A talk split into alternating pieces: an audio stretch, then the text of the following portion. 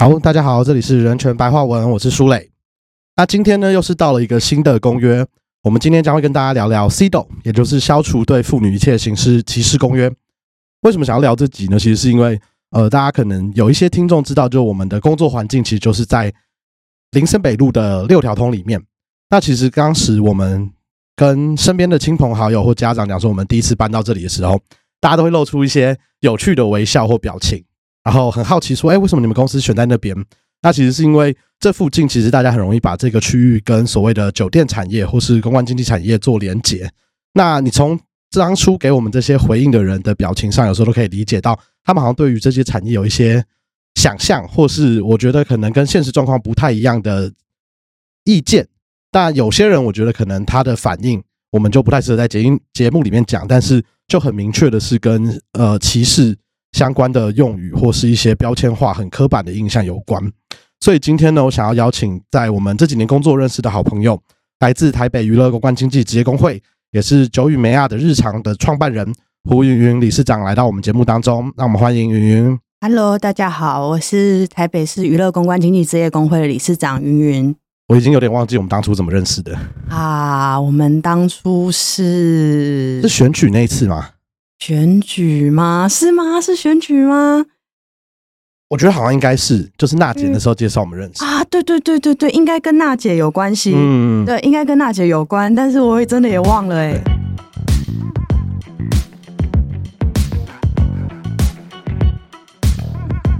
因为我们跟云云现在正在找回忆，然后我印象中呢，其实就是我们刚刚提到的，我跟云云第一次见面应该就是台北市娱乐公关经济职业工会。成立的第一天，就是在票选呃里监事的那一天，然后是由呃也是我工作办公室附近的邻居，一间日式的酒吧巴奈的老板娘 Sienna 姐介绍我们认识的。哎，对对对对，然后从那之后，我们跟云云还有九妹的伙伴们，其实合作了几场讲座跟一些呃社群上的宣传互惠的活动。那今天邀请云来呢，其实就希望透过他。自己在相关产业的一些经验，跟这几年做相关议题的倡议，来跟我们聊聊，就是对于这些产业，甚至是对于这些从业人员的歧视这个议题。那想一开始还是让观众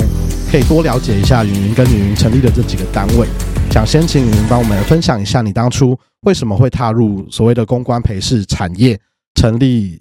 以及为什么会成立九妹这个组织呢？我当年应该十九岁左右，那十九岁左右刚好就是高中毕业要来考读大学的时候嘛。对啊，那一开始我是读就是北医大学分班。对，那我在读北医大学分班，顺便也在北医大那边找了推广艺术中心的助教的工作。对，但那时候的时薪好像才一百一十五块吧。对，那我觉得是有一点不够的。虽然我是几乎每一天都来上班，嗯，对，那不够的原因是因为我还有一个妈妈要抚养。那为什么要抚养妈妈？是因为妈妈有视觉失调的问题，对，所以一直以来都没有办法好好的工作。然后甚至就是在社交这一部分，其实除了我以外也没有对话的人。对，那另外一个层面呢，又是我有一些就是创作的梦想，所以就我就很贪心，所以我就想要做可以赚更多钱的工作。那所以朋友，呃，那时候刚好有一个朋友，他优先入行了，就是入行一开始是所谓的啊，大家大家不知道有没有听过传播？对，那传传播就是意思说，就派小姐去客人身边嘛。对，那我做的工作叫做支援，支援跟传播有一点像，但不是派去客人身边，是派去店家里面，哪一间店家缺小姐，那我就去哪一间店店家支援。对，所以朋友介绍我之后，我就入行了。对，那呃那时候刚好也从那个。呃，艺术推广中心里面离职，因为我搬家搬的有点远，那然后学分班也没有读完，因为学分费实在太贵了，对，对，实在是负担不起。好，那我就踏入了这个行业。那一开始我被踏，我我踏入的是日式酒店，对，那我在日式酒店大概工作了两年左右。那为什么是两年？主要就是其实大家也知道，在疫情以前，日式酒店调通的经的的生意其实就是逐渐萧条嘛。嗯，对，那嗯那时候我一开始入行的时候。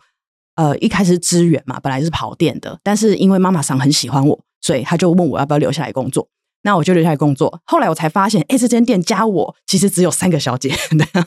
对，而且我是最年轻的那个。对，后来我就有问我的室友要不要一起入行，她也是九妹的伙伴。对，那我们就在这间店工作。那为什么是两年就结束呢？就是因为这间店在第二年的时候倒了。这间店就收掉。对对对对对对。那因为在日式酒店一开始支援的工作是一小时八百块钱，对。那因为那是日酒嘛，台酒去别的别种店家会更多，但是那时候是日酒。但呃，我变成日酒正职以后，一天的薪水变成一千二左右。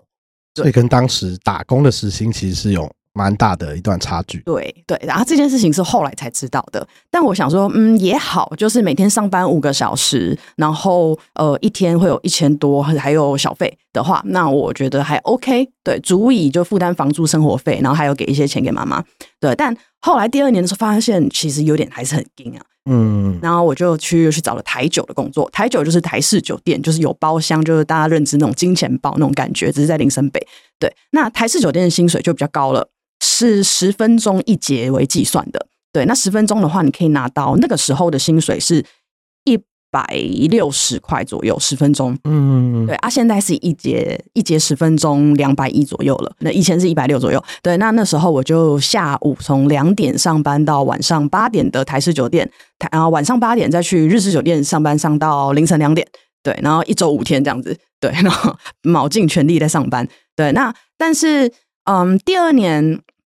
呃，这是呃台式酒店是我在日式酒店上班的第二年的时候找的。对，那第二年日式酒店倒了嘛？那我第三年就在台式酒店做，只只有在台式酒店做小姐。对，但因为前面喝酒喝的太多了，那一天至少在日酒一天至少半瓶 whisky 左右吧。对，然后我就身体感觉很伤 哎，超超伤超伤。只是因为本来就我小六就喜欢偷喝酒了，所以所以其实本来就蛮喜欢喝酒的，但是酒量也算还可以。对，但只是长期喝酒，酒精耐受力还是会变差的。嗯，对，那胃也喝出了一点毛病。那你要说是大毛病嘛，好像也还好，就是会比较容易反胃这样子，然后比较容易胃酸过多。所以在第三年左右，我就决定休息了。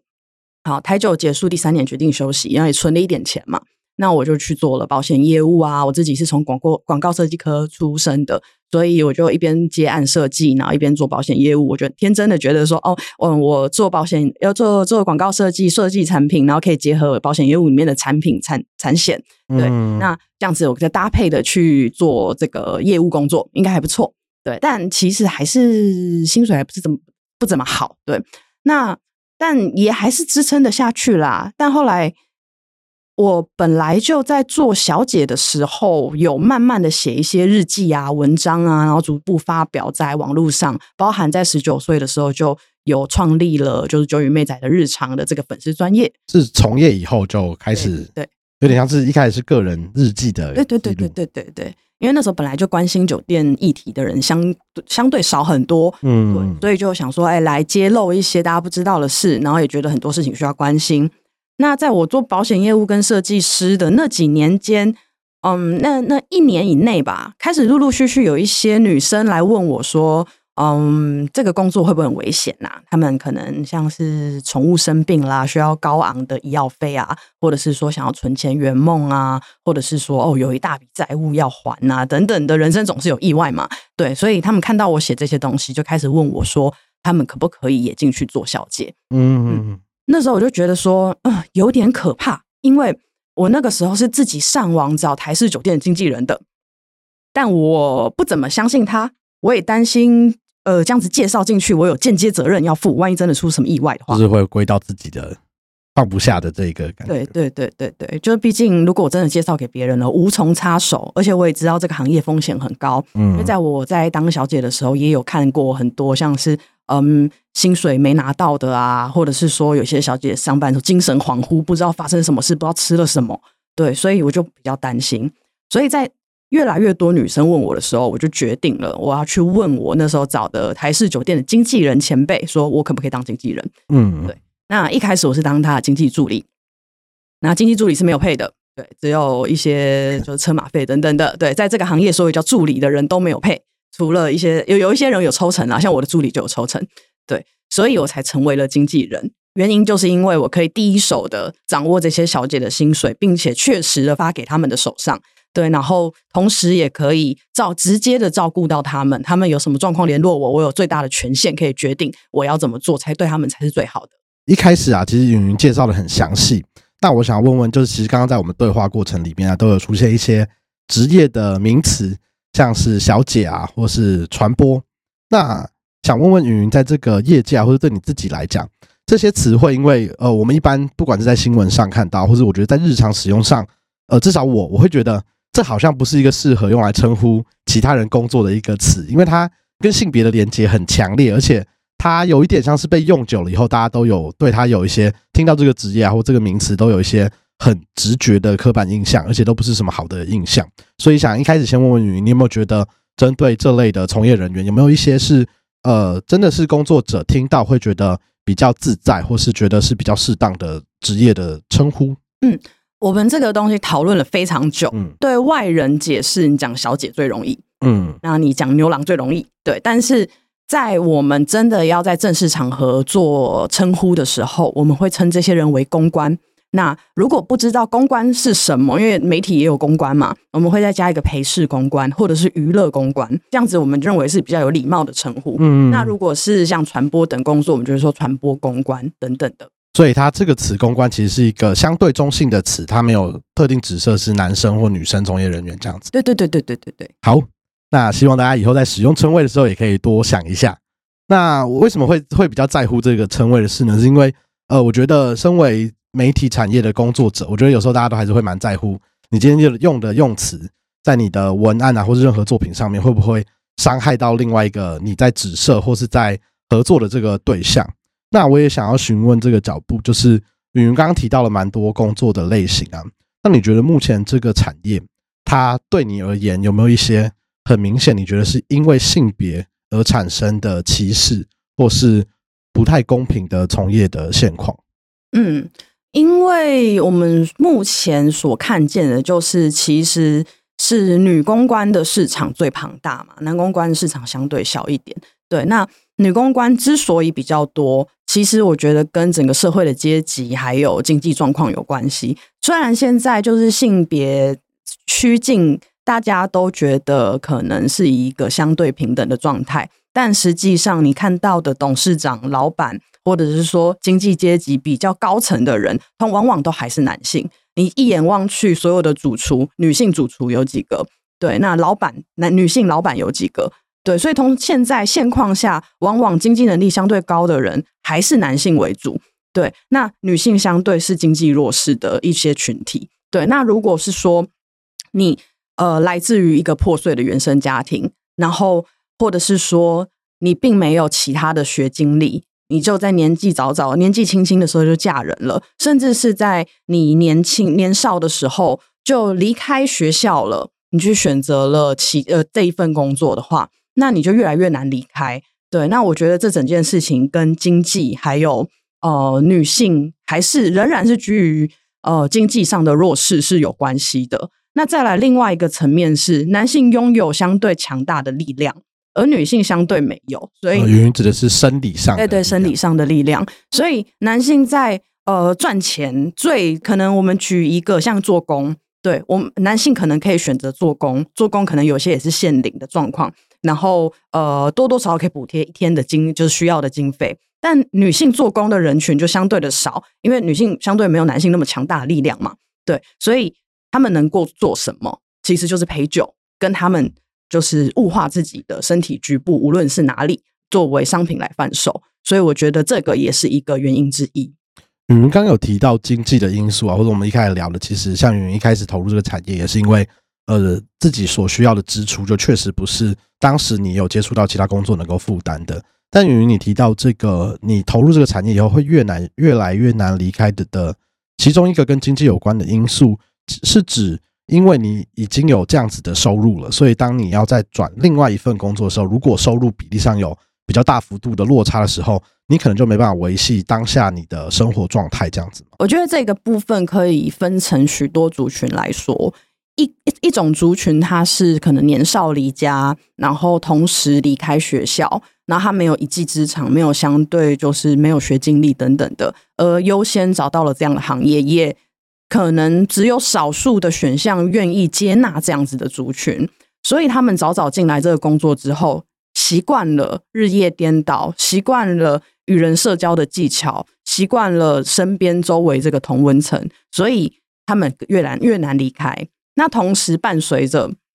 这个行业的收入相对的多。那如果假的不要说这个工作好了，你从一般的工作，你月入十万变成月入两三万的工作，大家都会不习惯。嗯所以这也是一个原因。那刚刚苏雷提到的，像是可能比较相对年长女性，像我们也有接触到一些三十几岁有小孩子的妈妈，那因为跟丈夫离婚了，然后需要独立抚养孩子，那他们进来这个工作，为了要支持孩子的开销、学费等等，还有自己家庭需要的开销，所以他们不在这个工作里面，没办法负担这么庞大的开销。而当然，这跟你的选择有关，还有跟你的原生家庭也有关系。那当你的原生家庭不够支撑你的时候，你可能选可以选的选择就变得相对的更少了。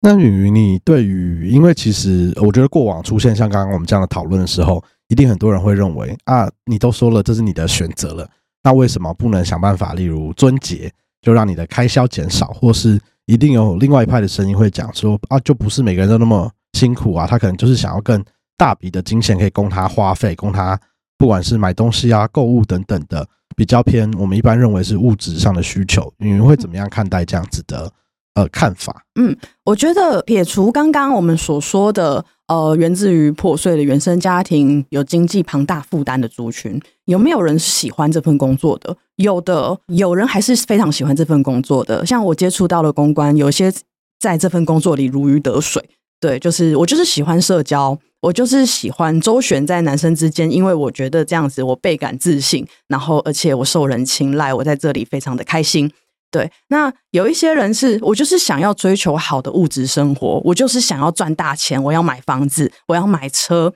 为什么不行？对，那有一些人我就是一个月想赚多少，所以花多少啊，为什么不行？这是私德，就是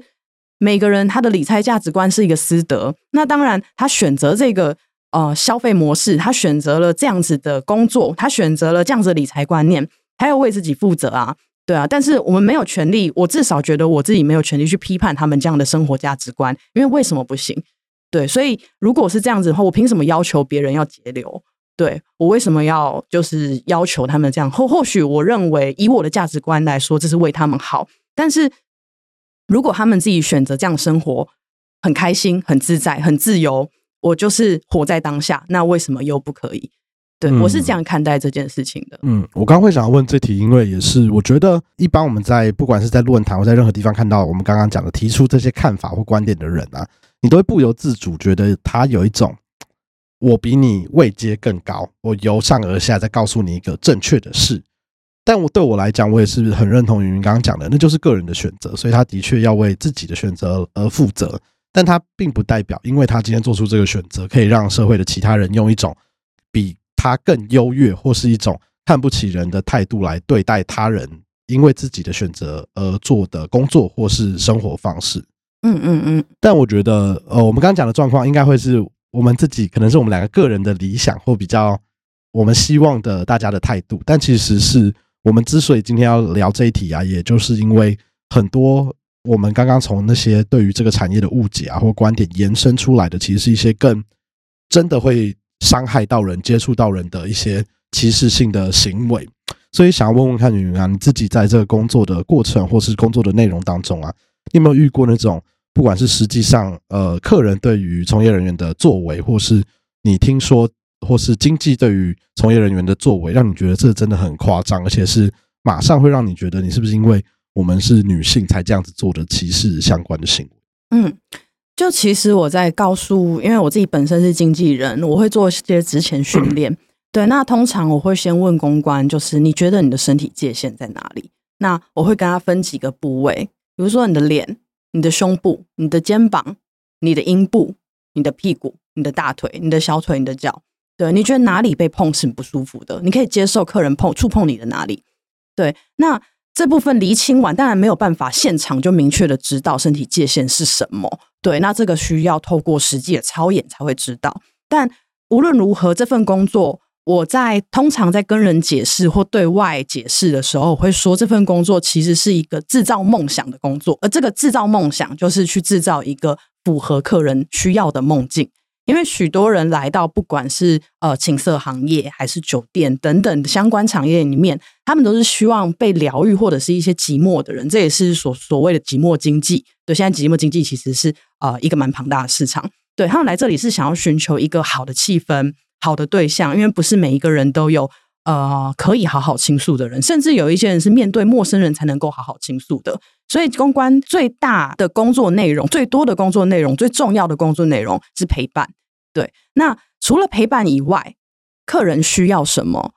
你这个你要自己去做选择，你要提供什么东西来贩售？大家会说物化，但物化是绝对就是一个贬义词嘛？其实，在哲学立场来说，物化比并不是绝对的贬义。对，你可以选择我要物化哪里啊？我要物化我的胸部、我的脸、我的腿、我的说说话方式、我的个人魅力等等的，这些是你可以做选择的。当客人要求你你不想卖的商品的时候，你可以说不。你可以离开这桌，你可以说我就不要赚这桌这桌的钱，我可能等待下一桌，或许我会遇到更好的客人。但这是一个非常非常理想的一个之前训练，对。但当然，有一些人进到实际操演的时候，一定会觉得说我得做出一定比例的牺牲，我才能够换得足够的金钱。那这也是一个选择，因为毕竟所有的工作都是等价交换。但台湾的 OK 文化也不是一两天，对。而这个世界对待女人的方式比较相对的残酷，也不是一两天。对，所以自然的男性进到酒店里面，会觉得自己花了钱，而这一个酒店小姐或者是性工作者，我要怎么样对待她都可以。但真的是这样吗？这个会回到教育的问题。你这样，你可以随便这样对待一个人吗？他是一个人，他不是一个物品。对我今天去贩卖的是我的个人魅力、我的气质或我愿意提供的服务，而不是任意可以让你玩弄的器皿。对，这个是非常重要的一件事情。就是你是一个人，但你去买一个人的服务的时候，你为什么不把人当人看？对我觉得这个是一个蛮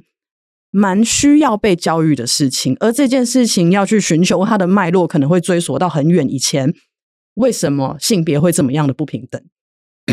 因为我觉得从云云刚刚的分享，其实听得出来，呃，物化自己跟物化他人好像是两件很不一样的事情。嗯，那你觉得像我们刚刚讲的自愿，我觉得我有一个特别擅长，或是我愿意被所谓物化或商品化的部位，或是我的气质等等。但你觉得真的在我们目前公关陪侍相关产业里面，这个所谓的自愿或是自主性真的有这么高吗？还是其实它某些程度上会是因为？碍于例如其他同行的压力，或是所谓经济对于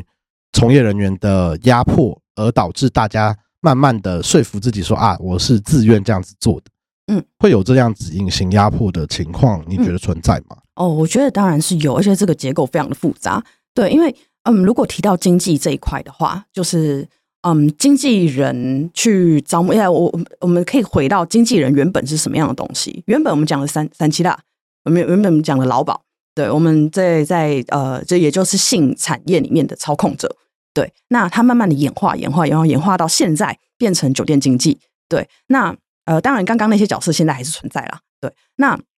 酒店经济来自于什么？也就是啊，原本酒店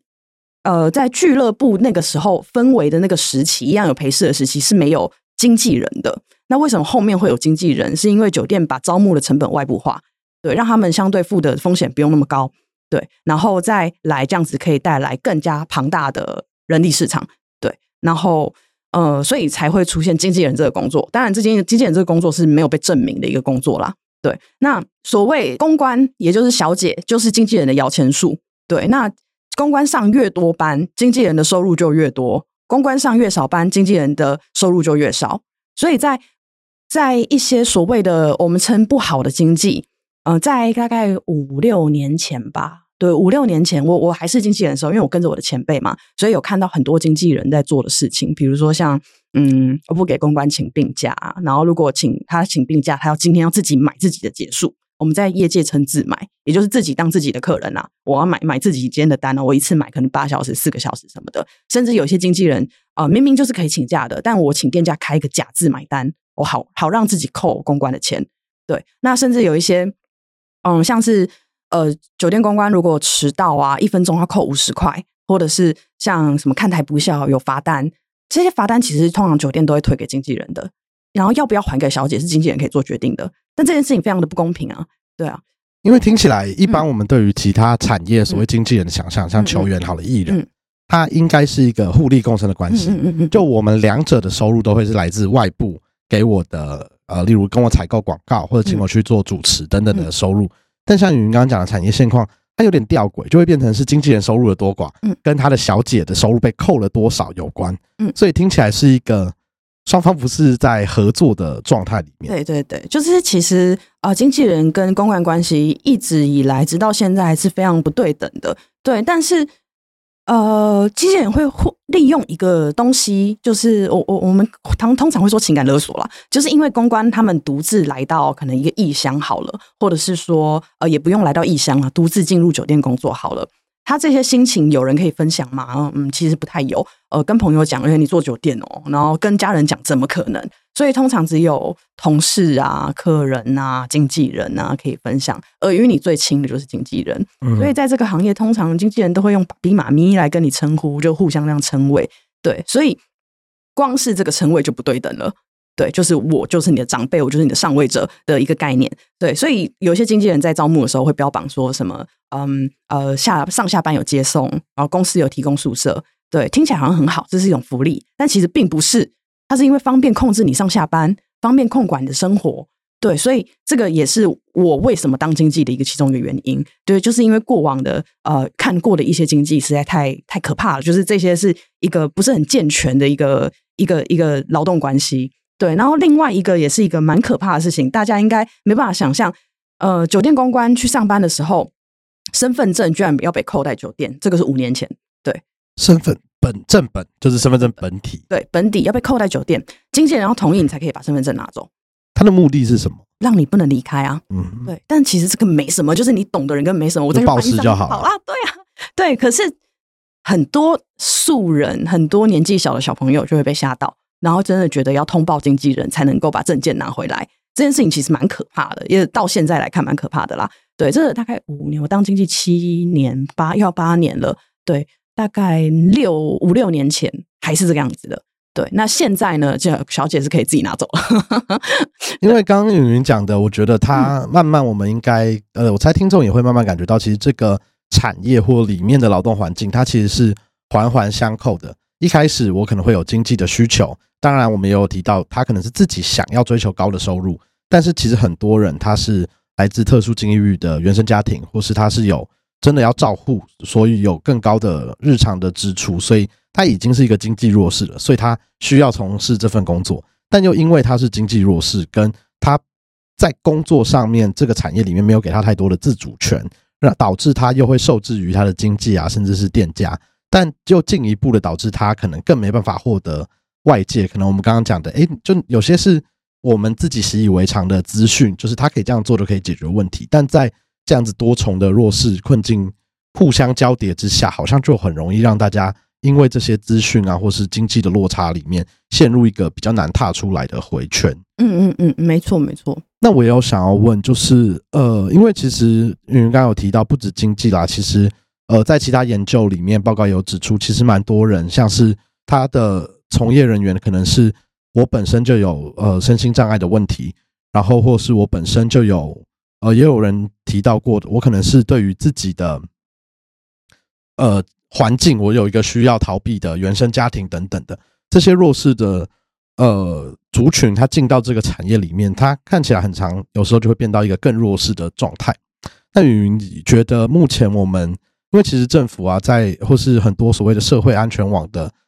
讨论里面，都一直有把所谓跟性或是跟娱乐相关的产业的工作者放入讨论里面。那你觉得以这几年你在工会啊，或是自己的团队里面工作的过程中，你觉得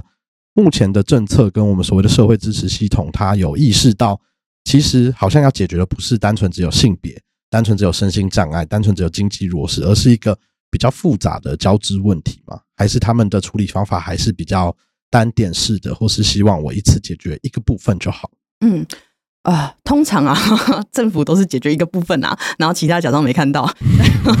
在停业的时候就是这样子，以为停了业就不会有疫情了，没有，还是有。对，那呃，在以我们的角度来说，长期以来看，都是社会安全网是第一层。而被社会安全网漏接的掉到下面来，我们只说女生啦，呃，或者是一些啊、男性也有。那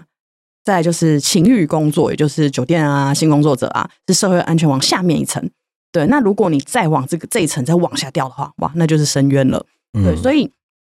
虽然酒店啊、情欲工作，他们并不是为了公益而存在，但他却真的支持了某某些人。对他却真的支持了某些人，但这绝对不是公益，就是 你有可能会变得更惨，但你也有可能因此起死回生。对，那在政策里面呢，我是觉得最近常常大家听到大家提性专区嘛，但我们的主张其实性专区就是一个无用的政策。对，因为至今有人提，但没有人做，呃，要怎么做没办法做，因为性专区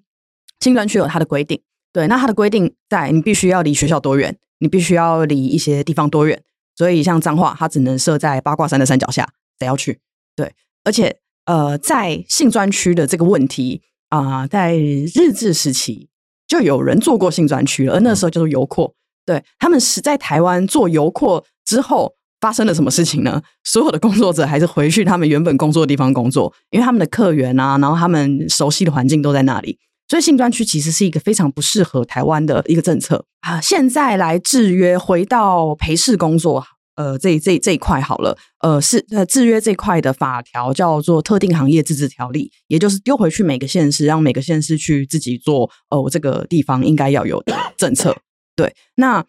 但我们大概看过全台湾县市的，就是自治条例之后，我们发现。哎，有些有理容院，有些没有；有些有夜店，有些没有；有些有网咖，有些没有。对啊，所以什么是特定行业？全台湾，台湾这么小，真的有必要分成这样子吗？网咖到处都有，理容院到处都有，酒店到处都有，卡拉 OK 有陪侍的卡拉 OK 到处都有。你真的有必要搞到自治条例吗？对，所以工会其实有在吵你说，会有一个叫做特殊娱乐业的嗯全国性的专法草案。对这个，我们有就是稍微写了一下，但是还没有，我们还需要去拜访一些学者，把它变得更完整。另外，一方面也有呃关于性交易的管理法，对这个这个草案，我们也是有写，然后还需要去找更多的参考，然后还要去找拜访一些学者来做更细致的处理。对，所以如果回到政府的政策的部分，呃，好像我记得我记得上一次修特定行业自治条例的法。法条，台北市好像是民国八十几年还是九十几年的事情了。对，那之后都没有再修，而且那个时候修的法还是一一点点，好像没有什么用的东西。对，呃，这个自治条例所有的县市大概也只有两三页的篇幅吧。嗯，是你完全没有去关心到工作者，你只有就是在处理犯罪问题。然后你这个法好像就是在告诉大家，哎，这个地方超危险的，对，你们都不要来，对 的的意思。对，然后，然后至于。这部分又可以讲到税法的部分，呃，KTV 娱乐业十五趴，那一般行业五趴，但特殊娱乐业有陪侍的二十五趴，对，二十五趴还不能扣掉成本，对对，然后那谁敢登记？因为就是听起来国家从法规的嗯这些，因为大家都知道，就是民主国家政府，我不可能直接立了一条法说啊，你们就不一样，因为它就是歧视嘛，它就是一个不一样的差别待遇。但是他透过像税法，因为刚刚提到这个，他某种程度也是针对不同产业的差别待遇啊。但是他没有讲出他背后的原因。但其实就大家的看法，或是过去的研究，其实政府有一点像是在透过他的政策跟这些法规来告诉你：，哎，我觉得你们就是不一样，所以我要让你付出更高的成本，或者讲难听点，就是我要在经济上，因为你赚的多，所以我要课予你更高的代价。这样子可能跟现况有点脱节，但是。有点像是政府宣示的，我就是这样子看待这个产业，嗯，所以听起来就是一个吊诡的事情。哎，对。然后我们跟就是我们的法律顾问讨论过，他是说这个是一个惩罚性的法规，跟健康捐跟跟那个烟的部分有点像。对，那嗯，其实就是这个二十五趴，就是意思说你们都不要开，你都不要登记，你都不要做这种，不要不要做这种行业了。对，但。这个行业好，那如果真的是这些行业真的赚很多钱，所以你们要被课的税要更多，这个观点来看待的话，真的这个行业都赚很多吗？其实并不是啊，就是你看万华或新北的一些小卡拉 OK 店，他们也有陪侍啊，啊，那陪陪侍年纪稍长，甚至有一些是啊外国籍的，对，那他们的他们的他们的消费金额又低，对，然后他们还要去登记这个二十五趴，就是 他们怎么拿得起拿得出来？他们拿出来之后，人事费用都不用给了，对对，所以所以我们觉得这个东西是有必要去处理的。我觉得法规这个感觉很值得找俊志。嗯哦，俊志律师是云云他们的法律顾问之一。对对对。那我觉得刚刚讲的规范都是像健康捐，刚刚讲健康捐就是指抽烟者会买烟的时候多付出的一部分的税捐的费用。那除了法规以外，我觉得光法规不管是专区或是我要不要所谓合法化的制定，就已经很难了，因为听起来要沟通的成本跟要研究的方向就蛮多。但我觉得今天最后想要跟云云聊聊是一个更难的部分。就是我们刚刚提到的啊，就是连政府都说，呃，或是政府的法规制定都被人家认为是在惩罚性的一个法律。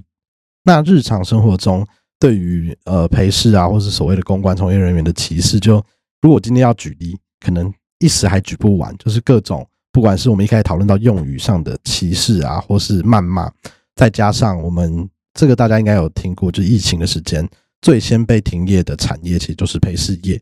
但在这个过程中啊，你觉得像这样子比较是社会文化面的刻板印象，或者所谓的污名化、标签化的过程，跟它呈现的面貌，会有办法，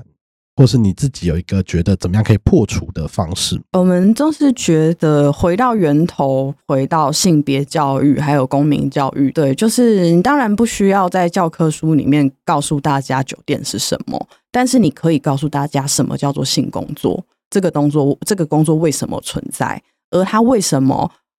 会有性剥削？对，那为什么会有父权派跟性权派？对，这个东西可能是可以稍微提及的，让大家更了解是有人在贩卖性的。对，而且各自有不一样立场，它有好的事情发生，也有不好的事情发生。那云云，我们刚刚提到啊，教育这件事，其实我觉得。不止我们今天谈的跟性别、跟产业比较有关的歧视，它其实好像对应到所有歧视都一样。因为为什么很多人听到啊，要从教育开始，大家觉得啊，你又在讲这个刚五号？但我觉得它是一个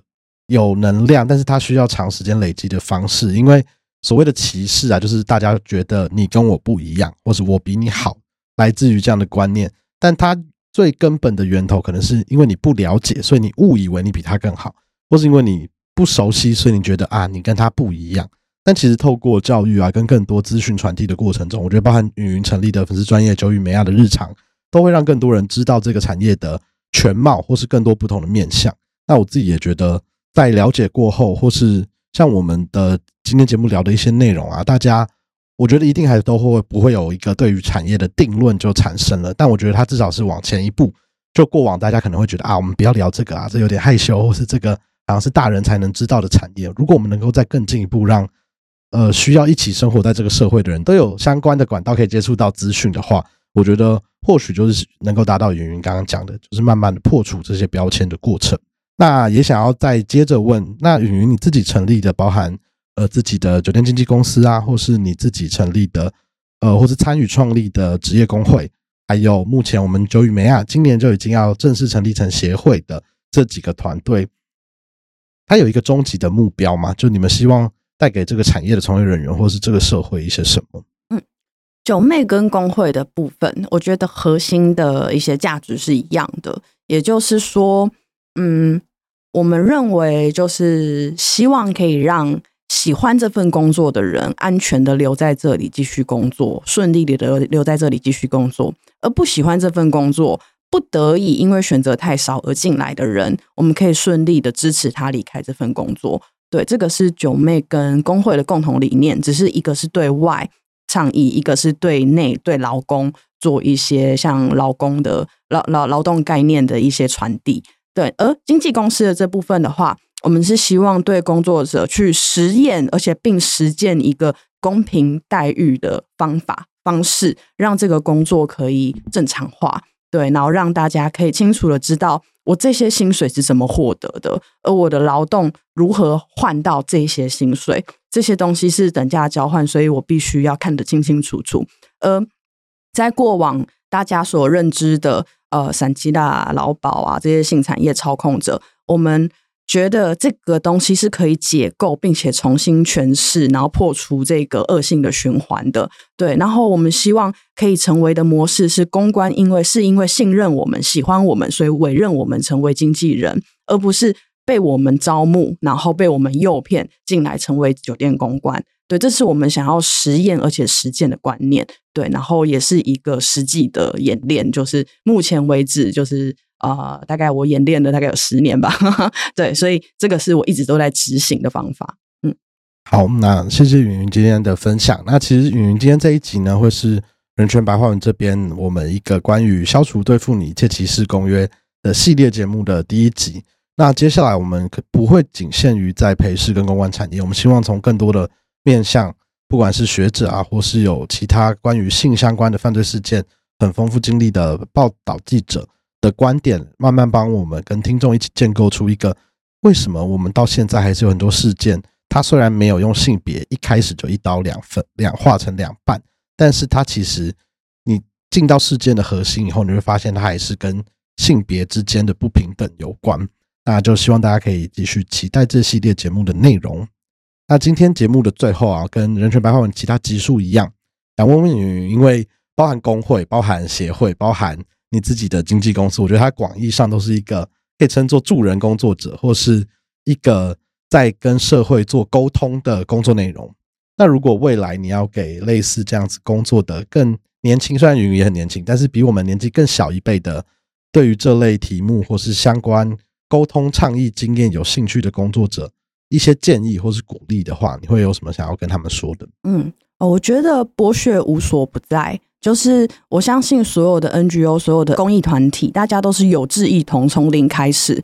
那大家千万不要忘记，隐形的人力成本也要计算进去。对，嗯，相信可能大家在前面几年或前面一段时间，因为有志一同，因为足够热血，因为足够的努力，大家足够团结，我们可以共同的完成好多事。但这些东西持续好几年以后，它会不会变成内耗？会不会变成一种自我牺牲，而导致心理状况有问题，或者是精神开始觉得萎靡，或者是开始出现一些团队问题？呃，这肯定是会有的，所以大家记得一定要把隐形的人力成本、隐形的这些劳动力要计算进去，才能够维持组织的稳定还有永续。好，那我们今天谢谢云云来到节目当中，人权白话文，我们下集见啦，拜拜，大家拜拜。